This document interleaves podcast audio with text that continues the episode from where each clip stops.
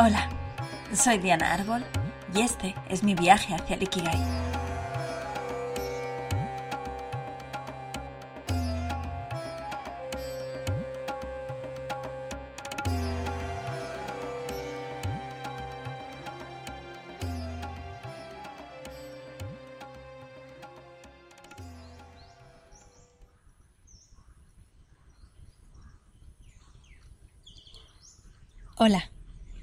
Soy Diana Árbol y te doy la bienvenida al tercer capítulo de este podcast, donde quiero compartirte cómo he llegado hasta aquí, a tomar la decisión de vivir viajando.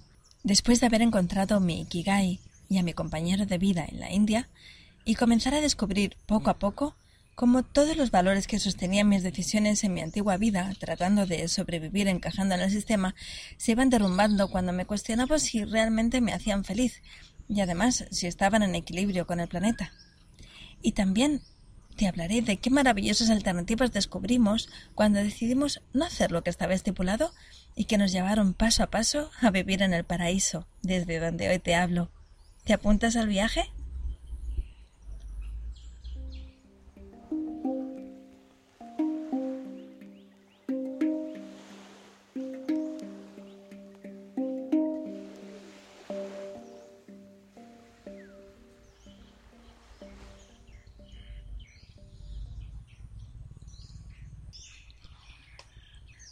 Cuando descubres que hay una vida alternativa al otro lado de lo que siempre has conocido, lo que siempre te han contado, lo que sale por la tele, por la radio, digamos, lo que encuentras por internet.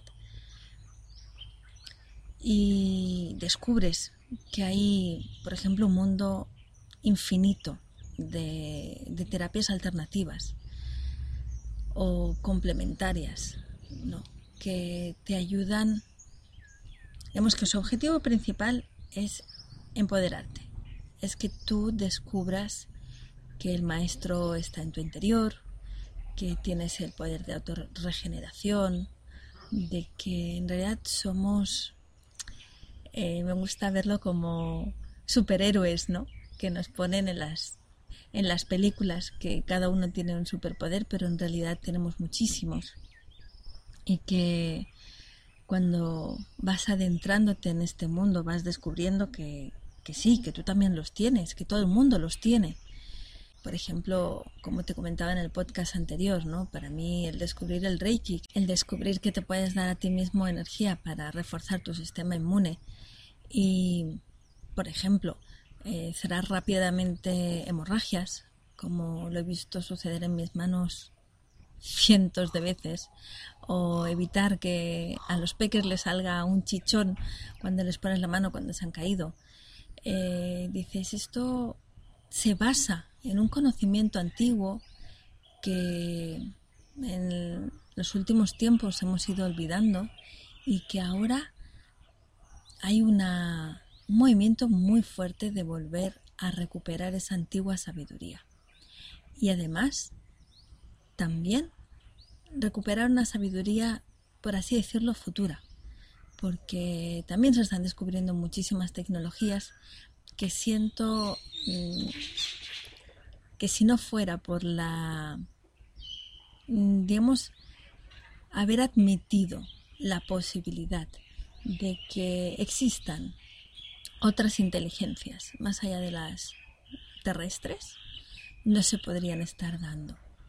Y, y esto es un ejemplo de toda la rotura de paradigmas que he tenido que estar haciendo eh, a lo largo de estos 15 años, ¿no? Desde descubrir este mundo alternativo, también un mundo donde para mí es un mundo distinto porque es el mundo donde te encuentras con gente eh, en la misma resonancia, ¿no? Gente que, ha descubierto que tampoco le gusta estar contaminando el planeta, que mm, está plagado de movimientos para dejar de contaminar, de dejar de consumir demasiado, simplemente lo necesario, de dejar de alimentar las grandes corporaciones, dejar de entretenerte es una de las cosas que más mm, me, más me ha chocado, ¿no? Porque a mí,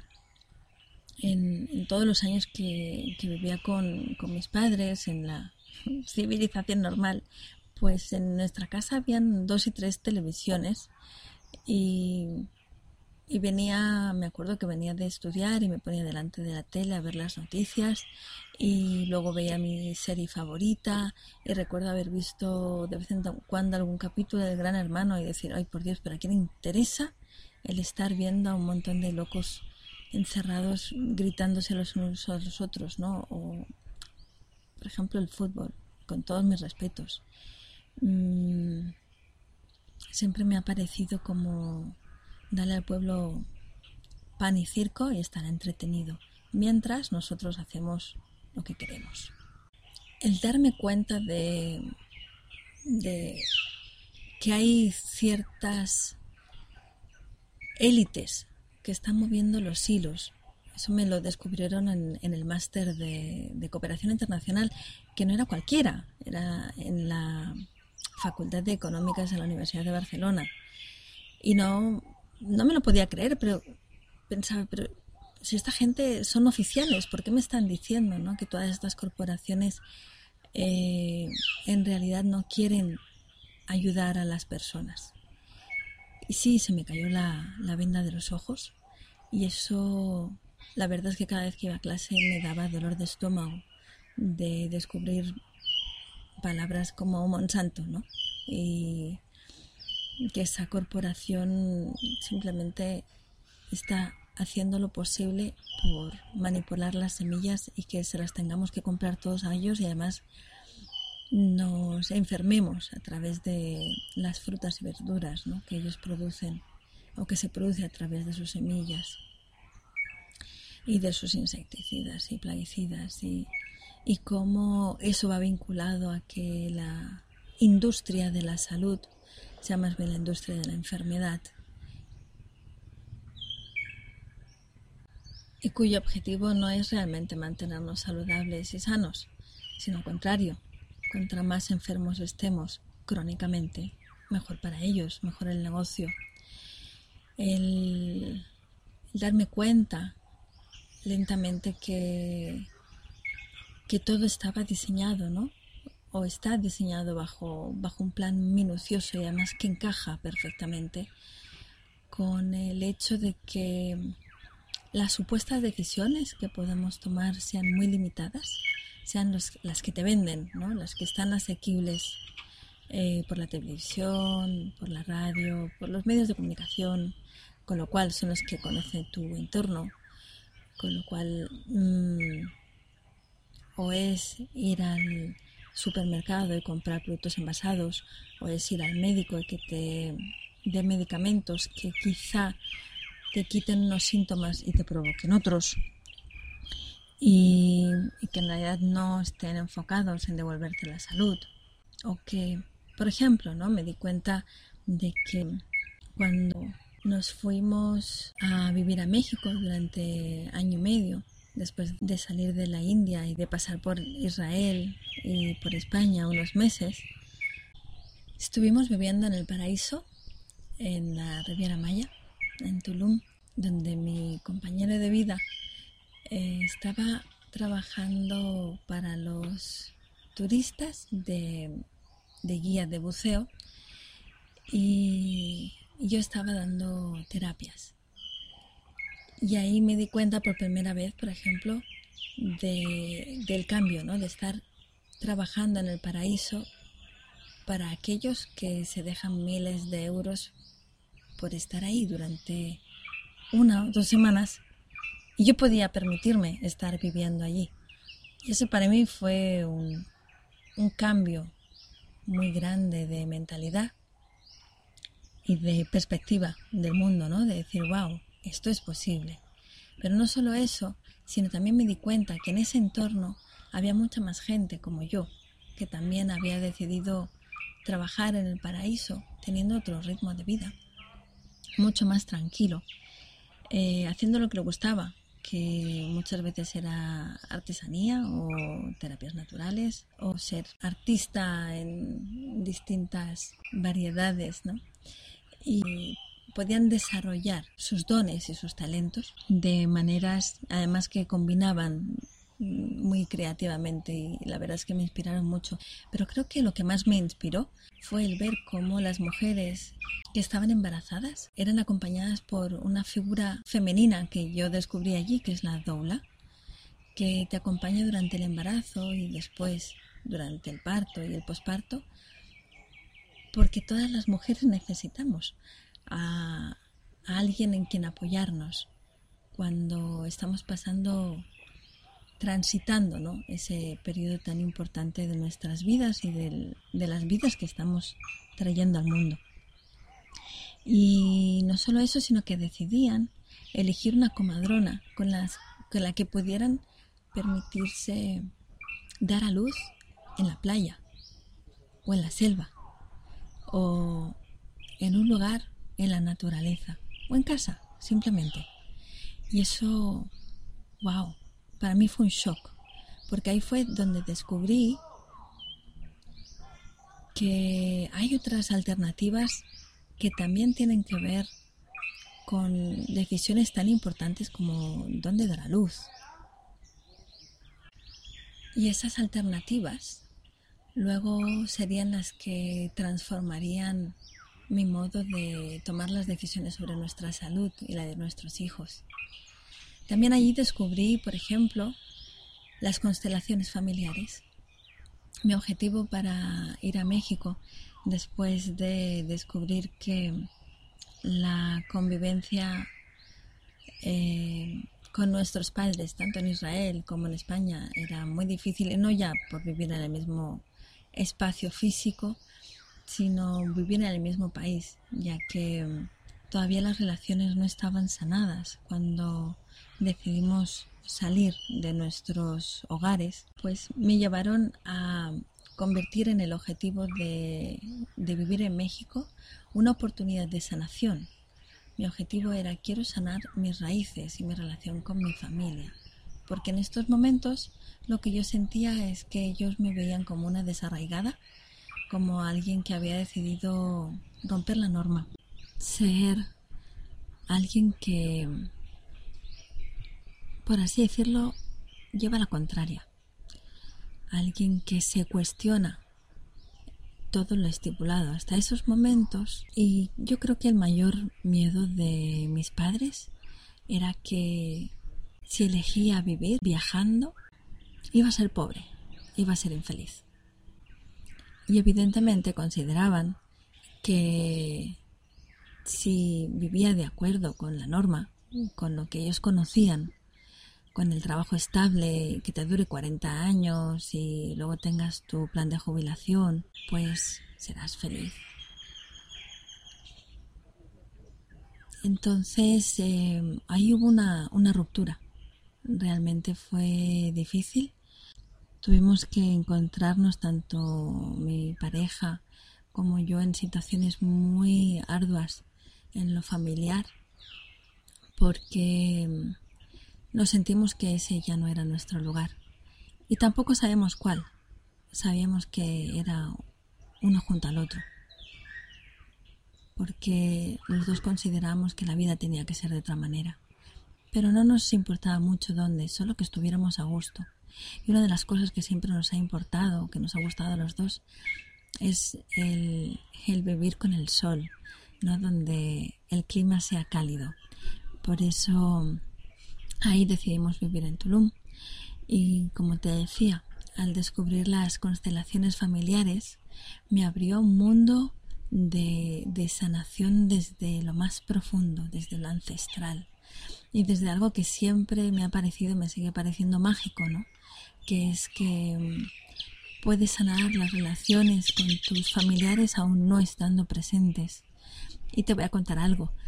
Eh, la relación en especial con mi padre era muy difícil, sobre todo cuando yo dejé España.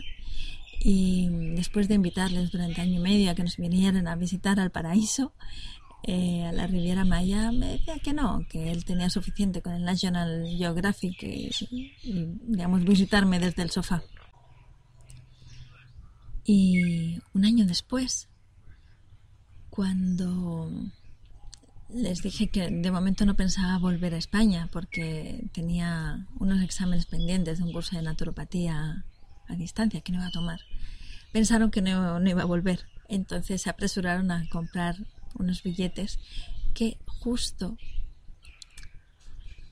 coincidió su visita con la fecha en que los acababa de constelar. Y la consteladora precisamente nos dijo, cuando se constela hay muchos movimientos y reuniones familiares. Yo llevaba en ese grupo de constelaciones cuatro meses, cuando ellos habían decidido tomar la decisión de comprar unos billetes para venir a visitarnos. Eh, solo al cuarto mes fue cuando yo constelé y cuando ellos se compraron el billete. Y me pareció mágico, me pareció mágico el, el ver lo que sucedía en las sesiones, porque todas las mujeres, que al final éramos solo chicas las que íbamos a constelar, teníamos cosas en común, aunque ellas fueran mexicanas y yo nacida en España, pero todas teníamos temas en común que estábamos mes a mes eh, constelando. Y fue a través de esa terapia que, que me fascinó, que luego más adelante decidí especializarme en ella porque sentí que fue lo más profundo y, transformador que había experimentado hasta ahora, ya que cuando llegaron mis padres, eh, llegaron de puntillas, sin, prácticamente sin hacer ruido, ya no me criticaban por tomar esa decisión de vida, sino simplemente la respetaron y vinieron como observadores. E incluso decidieron apuntarse al curso de Reiki que, ofrecí en el fin de semana que ellos estuvieron aquí. Vinieron dos semanas y se apuntaron a ese curso de Reiki y acabaron los dos con el título de primero de Reiki. Los dos llorando porque por todo lo que experimentaron, ¿no? Mi padre emocionado por haberle quitado el dolor de cabeza a la compañera mi madre por todo lo que yo visualizar y, ver todo lo que estaba experimentando. Para mí eso fue otro encuentro así muy grande, ¿no? Con la sanación de nuestras relaciones, ¿no? Y las transformamos en, relaciones de, amor y respeto, ¿no? Por fin nos podíamos ver y respetar, ¿no? Pudieron respetar que quizá el camino que había elegido era el que me hacía feliz, aunque no fuera el que ellos hubieran elegido. Y tengo la suerte que desde entonces es así. Esto además hizo que justo después de que ellos se fueran, a las dos semanas, eh, nos quedamos embarazados de nuestra hija mayor.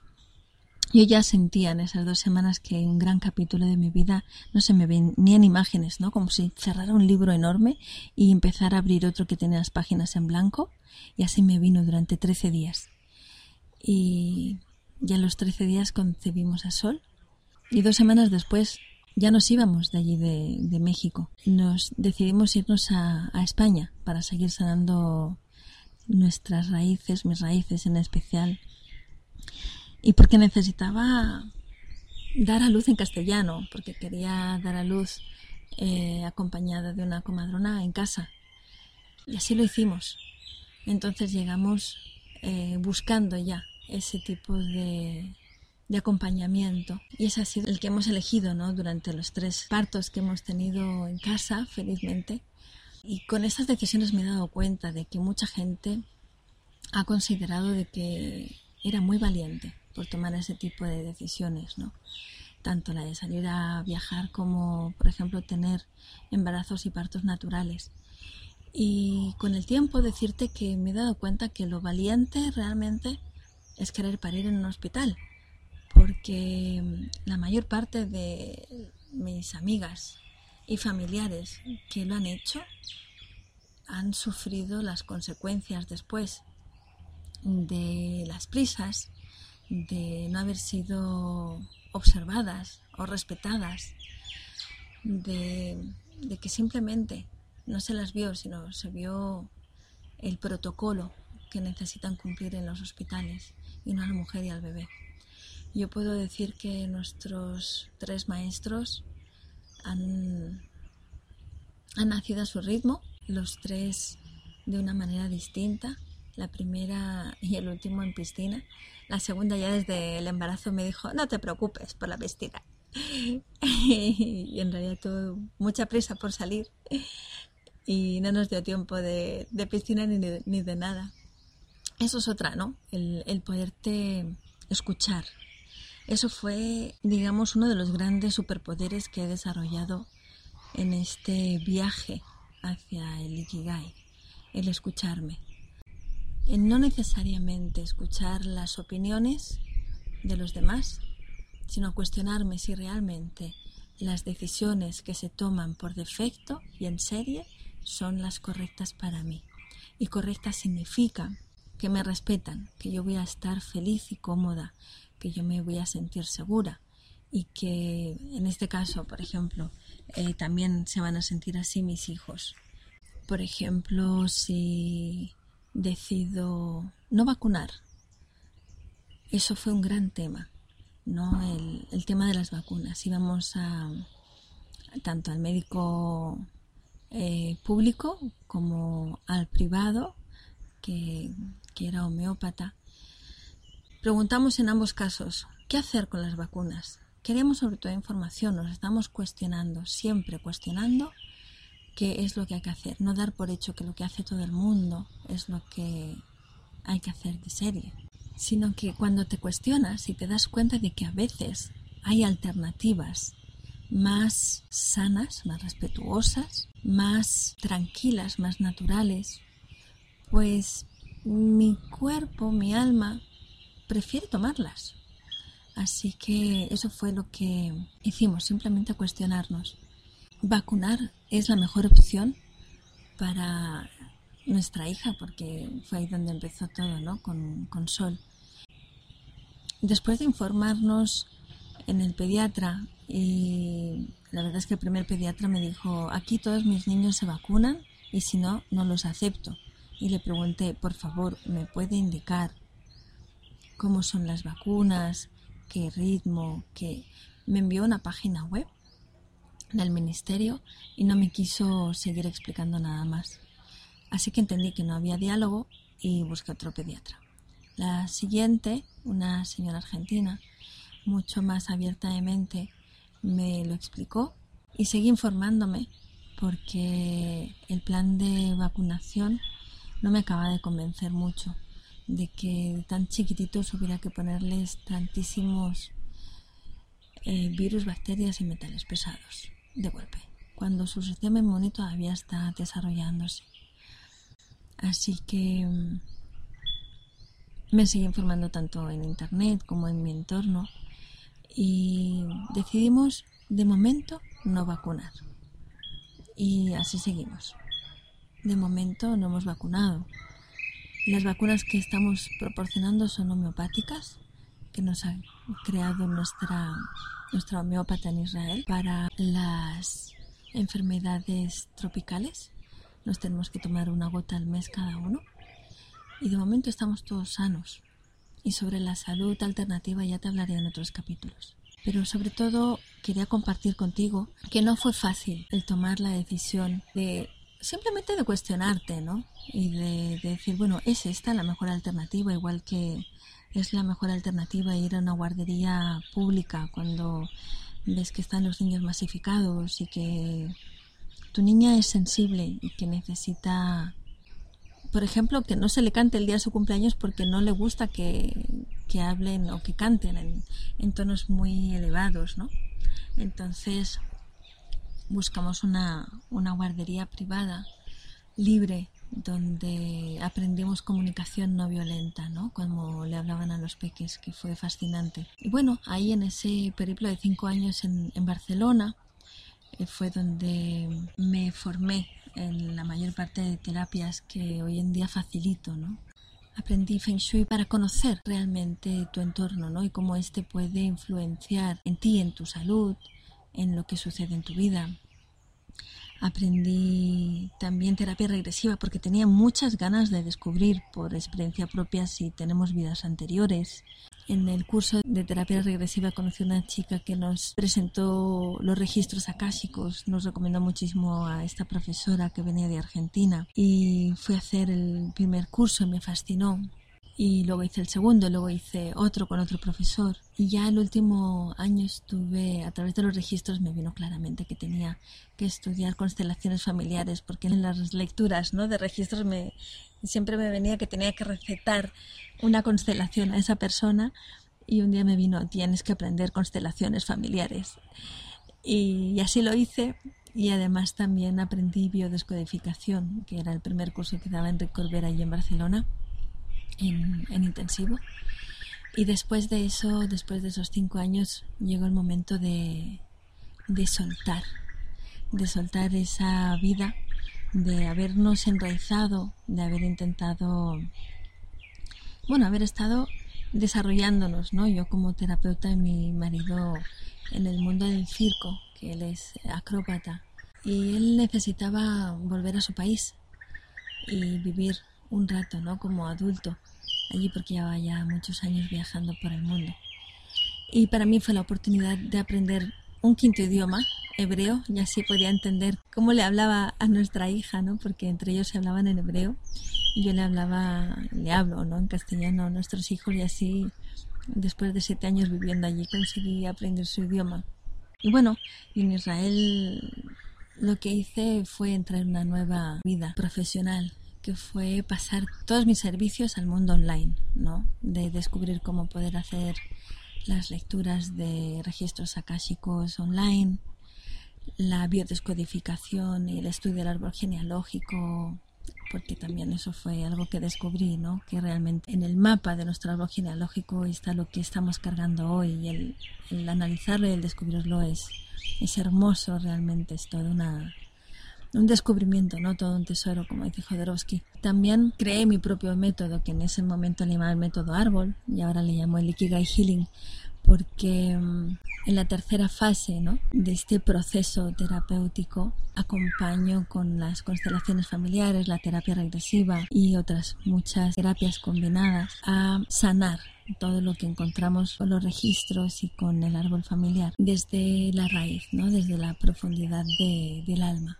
para que podamos estar en paz con esos distintos bloqueos que impiden que se pueda manifestar nuestro Ikigai y ser libres en nuestras decisiones. Porque mm, si puedo concluir con algo es que estamos muy condicionados a nuestro entorno, a nuestra cultura. Y en general yo me sentía muy castrada a la hora de cuestionarme, sobre todo por el miedo a no encajar el miedo a ser excluida, ¿no? Y es un miedo del que te hablan mucho en las constelaciones familiares. Y ese miedo a la exclusión resulta que me he dado cuenta de que si te excluyen en tu clan, resulta que si en esa decisión va la coherencia con tu corazón, vas a descubrir tu clan del alma, que son otras personas que están decidiendo lo mismo que tú, que también están en la misma vibración, que también les interesa vivir de un modo alternativo y más amable con el entorno, más amable consigo mismos, con sus hijos y también con el medio ambiente. Y también mucho más sencillo, menos consumista. Y esto nos lleva a luego tomar estas decisiones desde una coherencia que también te lleva a la sanación interna y externa con tu familia. Porque siempre acaba pasando por el perdón y por el amor, que es lo que al fin y al cabo nos vincula con nuestros seres queridos. Y fue así como desarrollamos esos siete años que también eh, fueron de mucha sanación en Israel, fue muy profundo. Y en los últimos dos años fue cuando le dije a mi marido, ¿sabes qué? Me he dado cuenta de que a pesar de estar viviendo de nuestros emprendimientos, todavía seguimos estresados porque la vida en Israel es muy cara. Eh, llevando a nuestros hijos a colegios privados para que nos los traten bien, comiendo comida ecológica que aquí es carísima, eh, viviendo en una casa con jardín porque es mucho más sano para todos y eso acabó no siendo coherente con nuestra economía. Así que decidimos soltar amarras y fue cuando decidimos dejar esa estabilidad de lo cotidiano también en Israel y decidir vivir de nuestros emprendimientos viajando. El cómo lo hemos hecho, los detalles de cómo nos mantenemos económicamente, de todas esas alternativas, te las voy a contar en los siguientes capítulos, ¿no? Porque son muchos detalles y, y, son muchas historias que te quiero contar. Recursos, sobre todo, que creo que te pueden ayudar. Si quisieras emprender un viaje también hacia tu Ikigai, hacia tu propósito en la vida, que seguramente no va por el encajar, sino por el hacerte feliz. Así que, bueno, aquí me despido hoy, invitándote a si quieres dejarme tus comentarios de si tú también has roto límites, barreras, conceptos, si tú también te cuestionas esa vida que nos han implantado, impuesto y qué alternativas has encontrado tú. También puedes dejarme tus dudas, qué temas te quedan así con ganas de, seguir explorando. Y nada, si quieres eh, estar al día, puedes encontrarme en mi web en dianarbol.com barra boletín. Te puedes inscribir a la newsletter, ¿no? Para que cada semana te pueda estar poniendo al día de los nuevos podcasts y el contenido en mi web. Y también me puedes seguir en las redes sociales.